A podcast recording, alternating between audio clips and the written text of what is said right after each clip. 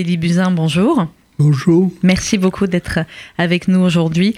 J'avais 15 ans, vivre, survivre, revivre. Ça vient de paraître aux éditions Alizio dans la collection témoignages euh, et documents. Euh, merci d'être avec nous parce que ce sont des témoignages. C'est ce que je dis à chaque fois que, que je lis des témoignages d'anciens rescapés. On croit savoir et on ne sait jamais rien. On croit comprendre, on croit pouvoir approcher et on n'y arrive jamais. Malgré les témoignages, malgré ce que vous nous racontez, il faut avoir vécu pour savoir, pour comprendre dans sa chair. Et ces témoignages, euh, des années après, sont ô combien importants, ô combien précieux euh, pour nous et, euh, et, pour tous ceux qui aujourd'hui eh bien, pensent à un être cher, en particulier ce genre de Yom HaShoah, ou pour tous ceux qui pensent plus largement à ces 6 millions d'enfants, de femmes et d'hommes partis en fumée. Vous aviez 15 ans, vous êtes né en Pologne, et des euh, une enfance sympa, heureuse plutôt en Pologne. très heureuse. Très, entourée, très heureuse. Et c'est un bagage énorme que j'ai accumulé pendant ces dix premières années. Hmm. Vous dites c'est un bagage, cet amour que vous avez reçu de vos parents et de votre, et votre maman notamment, euh, c'est un bagage qui va m'aider pendant tous ces moments terribles que je vais vivre ensuite. Absolument. Hmm. Absolument. Comment ça, comment ça commence l'horreur? Ça commence d'abord par, euh, par ce qui arrive à, votre frère? Oui, si vous voulez. Et ce qui est arrivé à mon frère est un petit peu très compliqué parce que ça avait des conséquences extrêmement graves. En ce sens, en allant un petit peu en amont, il se mhm. trouve que mon frère aîné, qui avait 11 ans de plus que moi, et mon père étant un homme très occupé, que j'ai peu connu jusqu'à l'âge de 10 ans, mon frère était un peu son remplaçant, puisqu'il était très proche de moi. J'étais son petit frère. Et mhm. donc, il a, ce qui avait de particulier, c'est qu'il était plus religieux, alors que mon père était religieux encore. Mon grand-père était un grand racine.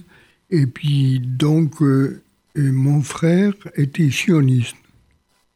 Et sioniste très engagé, et il voulait partir en Palestine. Mhm. Et il est parti même en Archara avec un groupe de jeunes dans le sud de la Pologne. Et mon père n'était pas d'accord avec lui. Il est allé chercher là-bas pour lui dissuader de partir. Et un des arguments qu'il a utilisé, c'est que sa mère était préoccupée, elle était malade, un peu à cause de son départ. Mhm. Il est rentré et deux ans après, il a été fusillé devant ses parents et mon père s'est accusé de la mort de son fils pendant quatre ans. C'était pas de sa faute. C'était. Mhm. Il, a pris ça comme étant de sa faute. Et s'il n'était pas, et c'est vrai, s'il n'était pas le chercher, il serait parti. Et je l'aurais retrouvé en Palestine, comme j'ai retrouvé ses amis à mhm. lui, après, je les après la guerre. Après, mm. après la guerre. Et personne hein, ne pouvait, personne ne pouvait imaginer, personne ne pouvait savoir. Euh, vous racontez qu'après la, la, disparition, après l'assassinat de votre, de votre frère, votre mère va brusquement vieillir en une nuit. Elle a les cheveux qui blanchissent en une nuit. Et elle, a, elle n'a qu'une obsession, elle veut absolument récupérer une photo de, de, votre frère. Votre père va réussir à re-rentrer dans l'appartement où vous avez été expulsé, vous étiez dans le ghetto, pour récupérer, réussir à retrouver une photo qui va devenir évidemment le bien le plus, le plus précieux de, de votre maman. Et vous dites à ce moment-là, moi j'ai 11 ans euh, et je deviens un adulte. Et je me rends compte que ce drame a complètement anéanti évidemment mes parents et que ça va être à moi finalement de prendre en charge la famille. Tout à fait. Sans analyser que j'étais adulte, j'ai pris sur moi en disant si je m'occupe pas des miens, y compris de, de, mes parents, mon père et ma mère, mais aussi ma sœur qui est tombée malade mhm. gravement, et donc j'étais le seul valide il fallait supporter et aider mes parents à vivre avec. Et on a vécu comme ça. Vous étiez dans le ghetto, hein Deux ans, hmm. plus deux ans, avec quatre ans. C'est long. Bien sûr que c'est long. Alors, les deux premières années étaient encore, je ne vais pas dire vivables, étaient très dures, mais enfin, ils avaient une existence légale. Ils avaient des tickets d'alimentation, même ceux qui ne travaillaient pas. C'était de 40 à 42. Et de 40 à 42, le, fait que les familles étaient tolérées était important pour mm. la survie. Mais oui. Ça, vous êtes dans le cercle familial avec vos parents, même s'ils sont malades, mais ils ne sont pas bien, vous êtes quand même en famille. Hmm. C'est très important. En 1942, les nazis ont décidé d'éliminer tous les improductifs, c'est-à-dire tous les gens incapables de travailler. Et c'est comme ça, on a vidé tous les enfants de moins de 10 ans et des enfants qui étaient nés dans le camp. Dans le, ghetto. Il y avait des jeunes gens dont les parents étaient jeunes, pouvaient travailler, et on fallait séparer les enfants. On les a pris de force. Des bébés d'un an, de six mois. Il y a eu 15 000 enfants qui ont été assassinés comme ça. Vous vous rendez compte? Et mes parents aussi, ils ont été sélectionnés pour partir parce qu'ils avaient l'air vieux et âgés. Et ma sœur, je, je l'ai fait cacher pour qu'elle ne descende pas. Et donc, on a survécu quand même cette spéra, qu'on appelait. On a, hmm. tous les quatre, on est restés vivants, mais ils n'avaient plus d'existence légale. J'étais le seul légal puisque j'avais 13 ans. Puisque vous aviez 13 ans, J'étais bon pour le travail. Hmm. Alors justement, 13 ans, c'est l'âge de la bar mitzvah. Euh, vous racontez que le jour de, de, la cérémonie, votre maman vous a pris sur ses genoux et vous dites sans le savoir, elle m'a fait le plus beau des cadeaux. Absolument. Car ce sont les mots qu'elle a prononcés ce jour-là qui m'ont donné la force de résister aux épreuves de la guerre. Elle vous dit que voilà, quoi qu'il arrive, il faut vivre et il faut survivre. Elle m'a dit deux choses importantes à cette occasion-là. D'abord, ça a permis à mon père, qui était dans une dépression gravissime, mm. de sortir de lui-même un tout petit peu à cause de ma, ma, ma pour m'aider à faire quelque chose, et ma mère aussi. C'est une chose importante. Et les paroles de ma mère, c'était deux choses importantes. La première, elle m'a dit que les gens qui meurent ou qui sont assassinés, ils ne meurent d'abord que pour eux, c'est-à-dire pour toute la vie qui leur manque à vivre. C'est une première chose très importante. Elle m'a dit, nos douleurs, on ne guérira pas, c'est difficile, mais la perte la plus grande, c'est pour ton frère lui-même qui a été assassiné à 22 ans alors qu'il avait toute la vie devant lui. Mhm. Voilà. Votre maman vous dit aussi, et vous dit que ces paroles vous allez être rappelées tout le temps, euh, que ce qui a compté après dans les camps, ce n'était pas tant l'endurance physique que la résistance morale, et que le seul bien que vous aviez, c'était ces paroles de votre maman. Absolument, absolument, c'était les paroles où elle m'a conjuré, elle m'a ordonné, c'était une forme d'ordre. Je t'ordonne de faire tout ce que tu peux pour continuer à vivre, hmm. À survivre, essayer de retrouver notre famille en France pour les raconter, s'ils sont là, pour les raconter ce qui est arrivé. Voilà.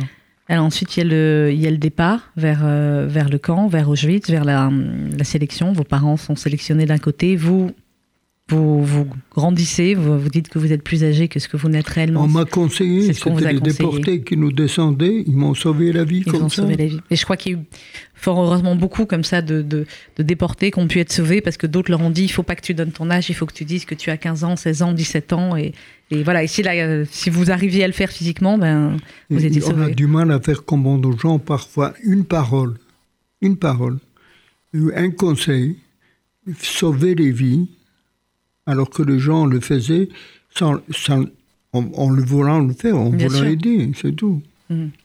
Vous dites dans le, dans le livre, après les, sélections au camp et les quelques gens dans le camp, il fallait absolument vivre, parce que vivre, c'était résister à la loi des nazis. Notre survie, c'était ça. C'était une affirmation du droit des juifs à la vie.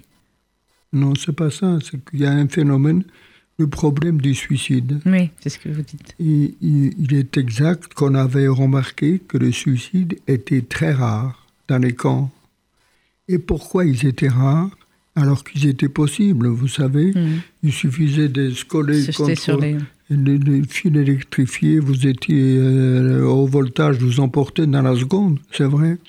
Mais le problème était surtout chez les juifs plus que les autres les, juifs assimilés, par exemple, ne comprenaient pas du tout ce qu'ils faisaient là. Le seul suicide qu'il y avait, c'est des gens qui n'avaient pas intégré la raison de leur internement, hmm. de leur déportation. Alors que les juifs le savaient, puisqu'ils étaient poursuivis en tant que tels. Hmm. Ils disaient si je me suicide, je fais le boulot. C'est le boulot des nazis. De notre ennemi qui veut nous éliminer, je m'élimine pour lui féliciter la tâche. Et c'est pour ça qu'il ne se suicidait pas. Il disait il faut vivre, il faut survivre, coûte que coûte. Vous écrivez Elie Buzyn à Auschwitz, la mort était partout. Il y avait la faim, évidemment, il y avait les maladies euh, terribles. À un moment donné, vous, euh, attrapez le typhus. Euh, et puis, vous expliquez également qu'il y a eu plusieurs rencontres déterminantes à ce moment-là qui vous ont sauvé au fur et à mesure, en fin de compte, dans le camp. Absolument. Il faut dire que toutes les... Parce que quand on demande aux gens comment vous avez fait pour survivre, qu'est-ce que vous avez fait pour vivre et tout ça, et il est évident, euh, on ne peut pas répondre à cette question. Les survies étaient souvent des hasards purs et simples. Mm. Si j'étais pas tombé sur ce médecin-là, qui est un médecin allemand, qui aurait pu être un nazi, qui m'aurait assassiné, il se trouve que c'était pas un nazi, c'était pas un, un témoin de Jéhovah. C'était un témoin de Jéhovah allemand, anti-nazi, mm. qui m'a sauvé la vie. Et il m'a dit qu'il veut me sauver la vie. Il vous a sauvé la vie. Il, vous a sauvé du, typhus. Alors vous racontez qu'on est en janvier 45, les SS rentrent dans le baraquement, ils disent prenez vos affaires, euh, partez. Il y a cette marche, euh, cette fameuse marche de cette fameuse marche de, la mort. Vous dites je ne sais pas combien de jours ça a duré, mais c'était effroyable. Il, doit dire qu'il y avait un trépied décidé en haut à la sommité du régime nazi c'était trois choses. La première, tout préparer, toutes les actions qui étaient préparées contre les juifs, les déportés ou d'autres, devaient être le plus secrètes possible pour que les gens ne sachent pas ce qu'on leur prépare. Mhm. Parce que si vous savez, vous essayez de vous y préparer. Mhm. Donc, secret total. Deuxième pied, deuxième élément, L'action, lorsqu'elle est déclenchée, il faut la déclencher dans un climat de la violence la plus grande. Pourquoi? Quand vous vous retrouvez dans un climat de violence où le moindre geste vous est dévoré par les chiens, vous êtes mitraillé par la mitraillette ou battu et par le SS qui était là, tout ça, les gens sont complètement paralysés. Ils ne savent pas ce qui les attend. Et deuxième, ce climat de violence fait paralyser les gens. C'était voulu. Mhm. Et le troisième trépied, si vous voulez, le troisième pilier nazi, c'était à partir de 1943, c'est effacer les traces de le crime. De l'empereur. Mhm. Bon, je m'arrête là parce qu'on ne peut pas parler longtemps. Mais on va parler, on a encore quelques minutes, fort heureusement. Alors, vous racontez ensuite cette euh, cette marche. Et puis, il y a, y, a, y a, le train que vous allez prendre pour vous emmener ensuite dans un, euh, dans un autre camp. Là, vous arrivez à, à Buchenwald, euh, qui est un camp de travail, contrairement à, contrairement Alors justement, si, vous voulez, là aussi, c'est la même chose. Mm. La marche, vous ne savez pas où vous allez, combien de temps, comment ça va être. Ensuite, dans les trains, dans des wagons, les wagons à marchandises découverts en hiver 45, non plus ni combien de temps sans boire ni manger, avec une mortalité dans les wagons euh, qui affleurait 50%, 40%, tout ça, il est évident, c'est extrêmement lourd, enfin extrêmement difficile, surtout vous ne savez pas combien va durer le voyage. Combien de temps ça va durer? Et vous arrivez dans un camp, vous ne savez même pas ce que... Vous savez que vous êtes loin en Allemagne, mais vous ne savez pas où vous êtes. Et il est évident compte tenu de notre vécu, j'étais sûr que c'était un camp d'extermination, puisque mm. nous étions au bout du rouleau, nous n'étions pas du tout capables de travailler, et par conséquent, je pensais qu'on allait nous achever dans ce camp-là. Mm. Et c'est là qu'on nous a expliqué que c'était un camp de travail. Un camp de travail. Et vous allez travailler jusqu'au moment où, euh, où eh bien, les Américains vont, euh, vont arriver. Euh, vous dites au matin du 11 avril 45, on a vu la SS détaler tel des rats et, et, on a vu les militaires américains arriver. Qu'est-ce qu'on ressent à ce moment-là? Qu'est-ce qu'on ressent C'est difficile à décrire en fait parce que on est tellement abruti par notre vécu précédent, c'est que quand il y a un changement comme ça, on reste un peu sur ses gardes. On ne sait pas ce qui va arriver, comment ça va se développer, etc. Et on n'a même pas le sentiment de la liberté, si vous voulez. C'est ça Et c'est pas facile. Alors, s'il y avait un élément quand même qui a changé très vite, c'est l'alimentation. Oui, bien sûr. Les gens avaient crevaient de faim depuis des années, ce qui était notre cas et tout ça.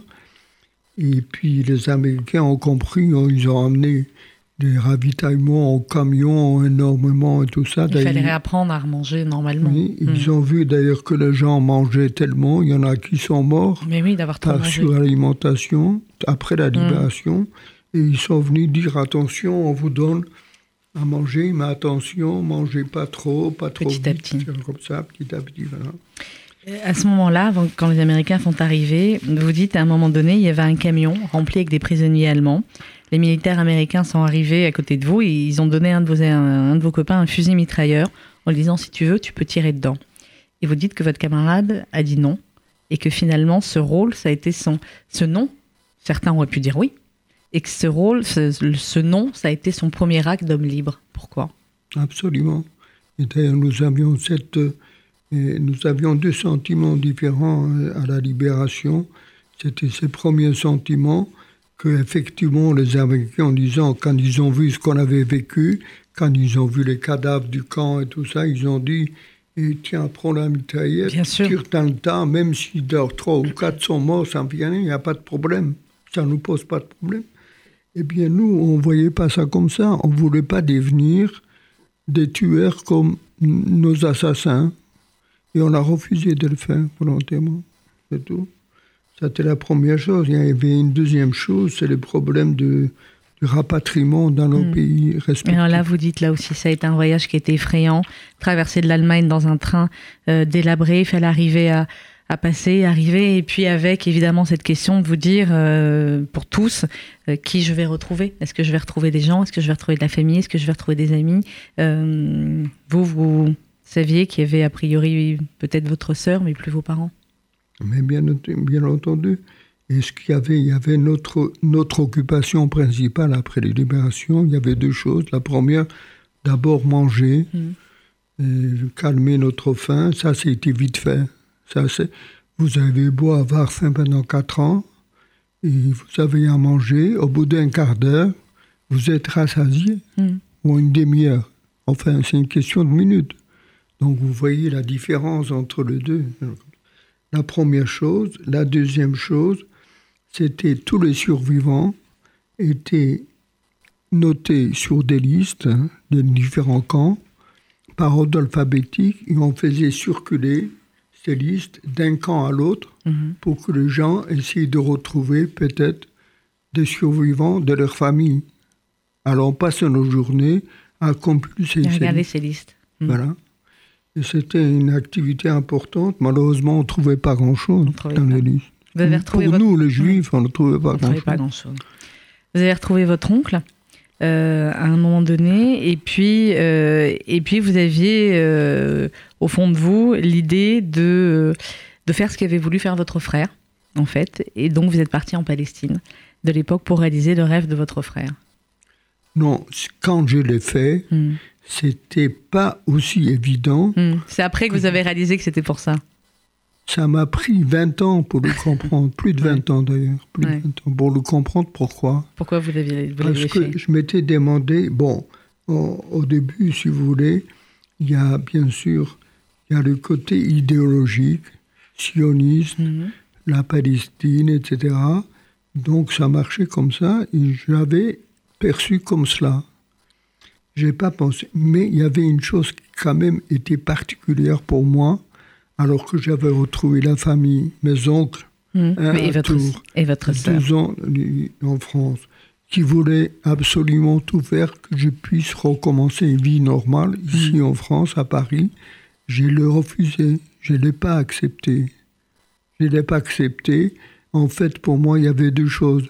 La première, c'est que la Pologne et l'Allemagne, enfin tous les pays de l'Est, si vous voulez, étaient pour moi complètement interdits à ce que je pensais que tout le sol européen de l'Est était imprégné du sang et du sang de tous les nôtres. Et je pensais qu'à l'Ouest, c'était pas la même chose. Mais quand je suis arrivé en France en 1945, j'ai vu ma famille propre, mes mm. cousines, mes tantes déportées de 1942 ici à Paris, dont je vais lire le nom demain après-midi mhm. en mémorial, parce que c'est le retour, c'est le convoi 14 de 20. eh bien, je vais les lire entièrement en leur mémoire. Et quand j'ai vu que l'Europe de l'Ouest a trompé dans le crime, comme le reste de l'Europe, je me suis dit, je ne vais plus rester en Europe. Hmm. En Europe. J'étais pas tout seul. Je dois vous dire, les 423 jeunes adolescents, dont hmm. trois enfants, qui sont arrivés en France au mois de juin 1945, hmm. oui, juin. Eh bien, je peux vous dire, sur les 423, 180, 180 sont partis légalement en Palestine au mois de fin juillet, deux mois après. Deux mois après. Et, Israël, là, le grand rabbin. Était parmi ceux-là. Était parmi ceux-là, Il est parti avec sa valise, là, on voit sur la photo. Il est parti vers les 180. Il y en a d'autres qui sont partis aussi. Ils ont quitté l'Europe et moi j'ai quitté l'Europe pour la Palestine. L'Europe c'est terminé. Alors dans, votre livre Elie Buzyn, il y a, votre parcours. Euh, ensuite il y a les sept ans en Israël. Ensuite vous vous passez par Oran, c'est un peu original comme parcours. Vous revenez ensuite en France. Vous êtes euh, médecin, brillant médecin, brillant chirurgien orthopédiste. Il y a toute votre vie. Il y a votre euh, épouse qui vous a aidé aussi pour ce livre et Elie Buzyn qu'on avait reçu, qui est une psychologue et psychanalyste tout à fait remarquable. il y a vos enfants, il y a vos petits enfants. Euh, et comme la plupart des, anciens déportés, vous parlez à vos petits-enfants. Et vous êtes retourné à Auschwitz avec vos petits-enfants Je retourne. J'ai pris la décision tardivement, lorsque le premier a eu 15 ans. Mhm. Ah, il a 30 ans maintenant. Mhm. Il avait 15 ans. J'ai décidé d'amener tous mes petits-enfants avec moi à Auschwitz, pour leur montrer, ou leurs arrière-grands-parents, ont péri. Mhm. Voilà. Et j'en ai déjà amené 5 sur 8. 5 sur 8, les trois autres sont plus petits encore. 3, mhm. les, un qui va partir à la fin de l'année cette année, mhm. et les deux autres un peu plus tard si je suis là. Mais mon fils m'a promis, si je ne peux pas faire le voyage, il le fera à ma place. Il le fera à votre place. Il le fera, je suis sûr. Je suis tranquille de ce côté-là. Vous êtes tranquille de ce côté-là De quel côté vous n'êtes pas tranquille alors, Elie Buzyn? Quel côté je ne suis pas tranquille pour les petits-enfants. Pour les petits-enfants, pour le monde à venir, pour la resurgence de l'antisémitisme. Je suis inquiet parce que je pense que l'indifférence, l'indifférence devant un climat cataclysmique important qui est actuellement en Europe, nous courons un grave danger. Comme je l'ai dit ce matin devant les médecins à la faculté de médecine, j'ai dit on dit plus jamais ça. Hmm. Et j'ai dit attention, c'est que le mot jamais va disparaître. Il va être remplacé par un autre mot qui veut dire accord. C'est-à-dire, au lieu de dire plus jamais ça, on dira plus accord ça. Hmm. Pourquoi? Parce que dans le collimateur maintenant, il n'y a pas que les juifs et les tziganes. Il n'y a pas que ça. Il n'y a pas que ça. Il y a les juifs, il y a les chrétiens, les chrétiens d'Orient, il y a les musulmans qui ne sont pas des musulmans radicaux, mhm. sont aussi dans la mêlée. Et je dis ce qui est gravissime, c'est qu'il n'y a pas ici en France, en Europe, 500 000 ou un million de musulmans qui se disent musulmans pacifiques, mhm. plus ou moins intégrés à la société laïcs euh, européens, français, qui ne descendent pas hmm. dans la rue et qui, s'ils dénoncent pas violemment leurs musulmans radicaux, ça ne prendra pas fin. C'est ça qui m'inquiète. C'est ça qui vous fait peur. Ça me fait peur parce qu'ils vont se développer, hmm. ils vont, vont prendre des forces et quand ils seront forts, ils font ce qu'ils ont dit. C'est ce que vous me disiez tout à l'heure en antenne, c'était terriblement juste. Euh, ce que les gens n'avaient pas compris dans les années 30, c'est que euh, ce qu'Hitler a fait, il l'avait écrit. Euh, tout ce qu'il avait prévu, et c'était dans Mein Kampf. et ce que vous dites, vous, ce que vous me disiez en antenne, c'est que voilà, ce que, ce que Daesh et les mouvements terroristes font, ils le disent. Hein. ils disent voilà ce qu'on voilà ce veut faire. Et on les croit pas. Hein, on ne les croit pas. J'ai dit, il y, a un danger quand même parce qu'on dit la démocratie ou l'Occident, là, si vous voulez, a de la force, a des possibilités. Et lorsqu'elle a le couteau à un, 100 mi- à un millimètre de la gorge, ils se rebiffent, comme ils ont fait pendant la Deuxième Guerre mondiale. Les Américains ne voulaient pas rien faire pendant deux ans. Ils sont quand même rentrés parce qu'ils ont compris qu'il y avait un danger grave. Mais j'ai dit, attention, ça, c'est le plongeon. Vous connaissez Mhm. la piscine. Vous avez des gens qui plongent d'en haut et ils plongent très profond. Et quand ils plongent trop profond, ils voient qu'ils vont se fracasser la tête au fond de la piscine. Et qu'est-ce qu'ils font? Au dernier moment, justement le moment de la, du couteau sur la gorge, ils relèvent la tête pour ressortir de la piscine. Ils ressortent dans beaucoup de cas. Et des fois, ils ressortent pas. Mais deux, deux fois, ils ressortent, mais ils sont paralysés Hmm. parce qu'ils ont fait un mouvement trop brutal, vous voyez, pour remonter, et ils restent tétraplégiques, hein, dans un fauteuil. C'est ça le danger de l'Europe. Elle va se rebuffer, mais ça risque d'être trop tard. Ça risque d'être trop tard. Qu'est-ce que vous avez ressenti, Elie Buzyn, on va devoir terminer dans, dans quelques instants. Qu'est-ce que vous avez ressenti quand votre, quand votre fille, Agnès, a été, a été nommée là, ministre de la République française? Qu'est-ce que je ressentis J'ai ressenti deux choses contradictoires.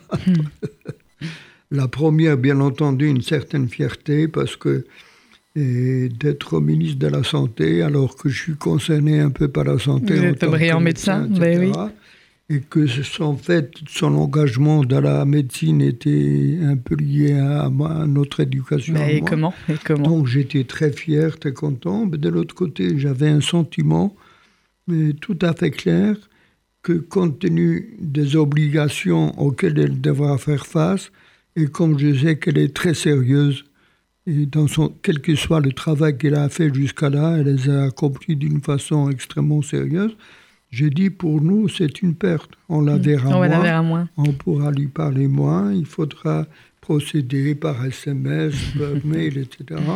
Et ça, c'est un peu lourd, surtout si on avance dans l'âge et nous n'avons pas un avenir devant nous. Il, il- pas Jusqu'à une 120 limite. ans. Voilà. Jusqu'à 120 ans. Et Voilà. merci en tout cas de nous avoir laissé votre fille comme 120 ministre. ans, ce sera- non, enfin, comment? Je dis merci en tout cas de nous avoir fait cadeau d'une fille ministre de la Santé comme, comme ça et qui sera, Non, je suis sûre, une brillante ministre. Notre dernière fille aussi, quand même, est très Je particulière. sais, votre femme m'avait raconté, elle est, elle est photographe, je crois, sur des, sur des terrains de guerre. Elle est spécialisée dans les conflits armés, journaliste, photographe, conflits armés. Et ça nous inquiète. En plus, elle est très concernée Hmm. par le problème des Kurdes. Et il y est toujours là-bas, fourré en Syrie, en Irak, etc. Ça nous inquiète pas mal. Je comprends, mais Bon, quelle famille, hein hein? Quelle famille et quel parcours Oui, c'est vrai. J'avais 15 ans, vivre, survivre, revivre, le récit inspirant d'une vie euh, après Auschwitz, c'est aux éditions Alicio, témoignages et documents. C'est un témoignage absolument euh, remarquable et, euh, et qui nous a beaucoup touchés. Merci beaucoup Elie Buzyn d'être venu aujourd'hui. Merci.